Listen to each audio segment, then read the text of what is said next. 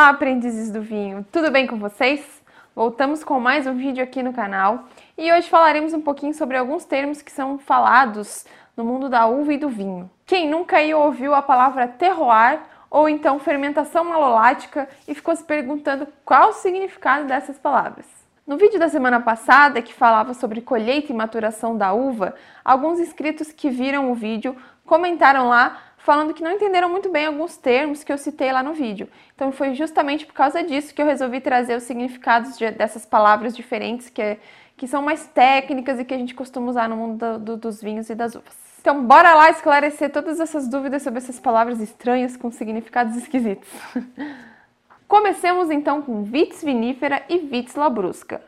Esses dois termos usados no mundo do vinho significam é, dois tipos diferentes, duas espécies diferentes de uva, e cada uma com as suas características. As vitiviníferas são uvas europeias e que são as que a gente conhece como uvas finas. Essas são as uvas que são utilizadas para fazer os vinhos finos que a gente encontra por aí. Por exemplo, a Cabernet Sauvignon, Sauvignon Blanc, Pinot Noir. Essas são as vites viníferas. Já as vites labruscas, elas são as uvas americanas e elas são utilizadas para fazer os vinhos de mesa ou então para consumo in natura, como por exemplo a uva Isabel, a Niágara Rosada, a uva Itália. Essas são diferentes das uvas finas.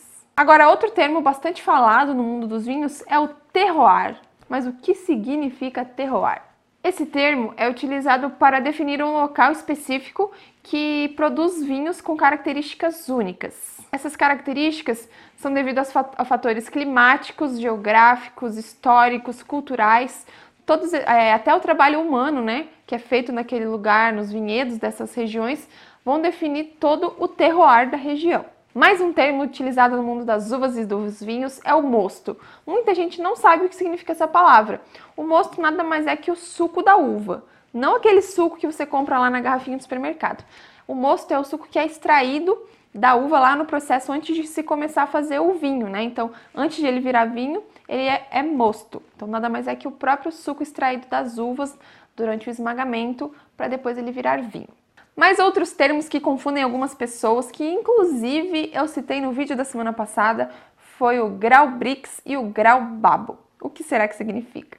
Grau Babo é uma escala que vai ser representada num aparelho chamado refratômetro, que vai demonstrar a quantidade de açúcar presente naquele mosto. Assim como o grau Brix, só que o grau Brix ele demonstra nessa escala todos os sólidos solúveis totais que vão estar lá naquele mosto. E desses sólidos, 90% mais ou menos ele é, são açúcares. Então nada mais são que escalas um pouco diferentes uma das outras para definir a quantidade de açúcar. E aí você vai acompanhando durante o processo do tanto da maturação da uva como até para depois é, definir quando colher a uva a quantidade de açúcares que estão lá na uva para você poder definir se já está na hora ou não. Isso a gente falou bastante no vídeo anterior. Vamos deixar aqui o card para você. Outros termos bastante utilizados são quando falamos de uvas de ciclo tardio ou uvas de ciclo precoce. O que será que significa esse ciclo tardio, ciclo precoce?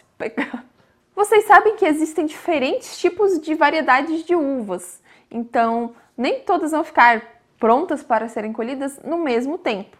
Algumas variedades terminam seu ciclo de maturação antes, e aí seriam as variedades de ciclos precoces, né, antes de do que as outras, e algumas demoram um pouco mais para chegarem ao tempo de serem colhidas, elas vão maturando num período mais lento, e aí essas seriam as variedades de ciclos tardios. Então nada mais é que variedades que ficam mais é, que ficam maduras antes e outras que ficam maduras depois, mais tarde, né? Ciclo precoce e ciclo tardio.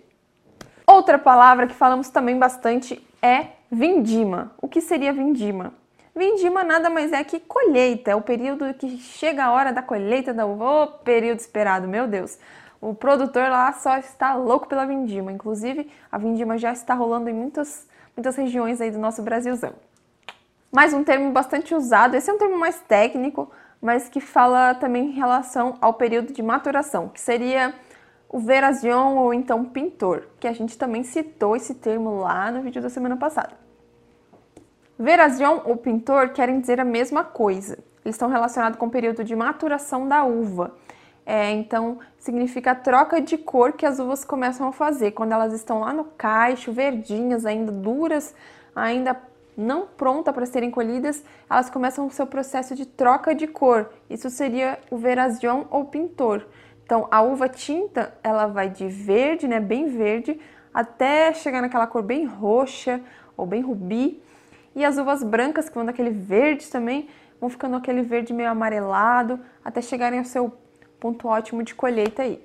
Esse seria o verazion ou pintor, a troca de cor das uvas. Outro termo bastante utilizado na viticultura seria o porta-enxerto. O porta-enxerto nada mais é que a parte da planta onde vai produzir as raízes lá debaixo do solo.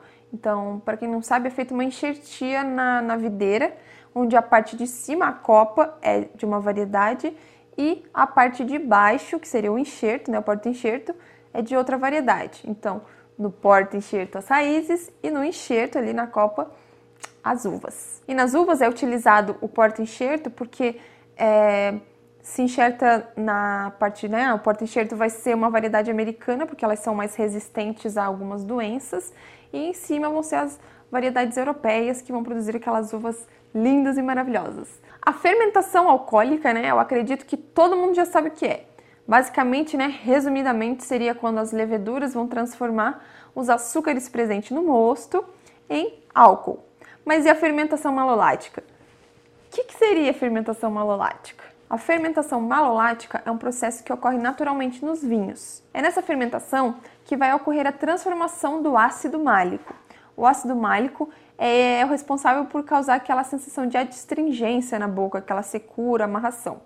Então vai transformar esse ácido málico em ácido lático, o que vai dar uma maior suavidade na boca quando a gente prova os vinhos. E os responsáveis por essa transformação são as bactérias láticas, que vão transformar então o ácido málico em ácido lático, trazendo aquela suavidade, cremosidade no seu vinho. Além dos sabores, é, ela vai também trazer aromas mais amanteigados e lácteos. Poda verde. A poda verde também é muito falada aí no ramo da viticultura e muita gente não faz ideia do que seja. A poda verde é um conjunto de manejos que são feitos na videira, né, na planta que produz a uva. É nela que são retirados alguns ramos ladrões, folhas, é feito desponte, né, que é onde é retirado a pontinha lá dos ramos que estão crescendo.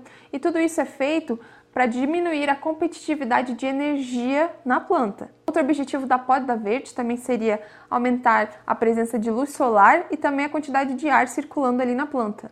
Tudo isso vai ajudar lá no final a melhorar a qualidade do fruto. Mais um termo que você já deve ter ouvido é o engaço. O que seria o engaço? O engaço nada mais seria, de forma, falando de forma generalizada, toda aquela parte herbácea que vai segurar cada baguinha de uva. Lá tem o seu cachinho, cada baguinha ali.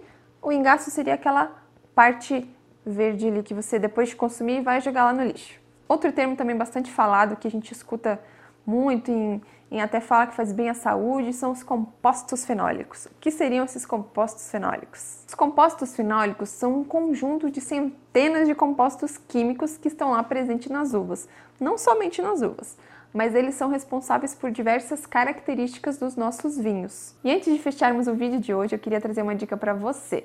Se você ainda não sabe como escolher o seu vinho, é, que estilo que você gosta, me chama aqui no link da descrição que eu vou te dar dicas e também um, um catálogo cheio de opções para você poder adquirir os seus vinhos diretamente comigo. Ah, e se você ainda não sabe o significado de algum termo que você já ouviu relacionado a uvas e vinhos, deixa aqui nos comentários que quem sabe a gente providencia um segundo vídeo sobre o glossário dos vinhos e das uvas. Não esqueça de curtir, comentar e compartilhar esse vídeo. Um beijo e até semana que vem. Tchau! que susto!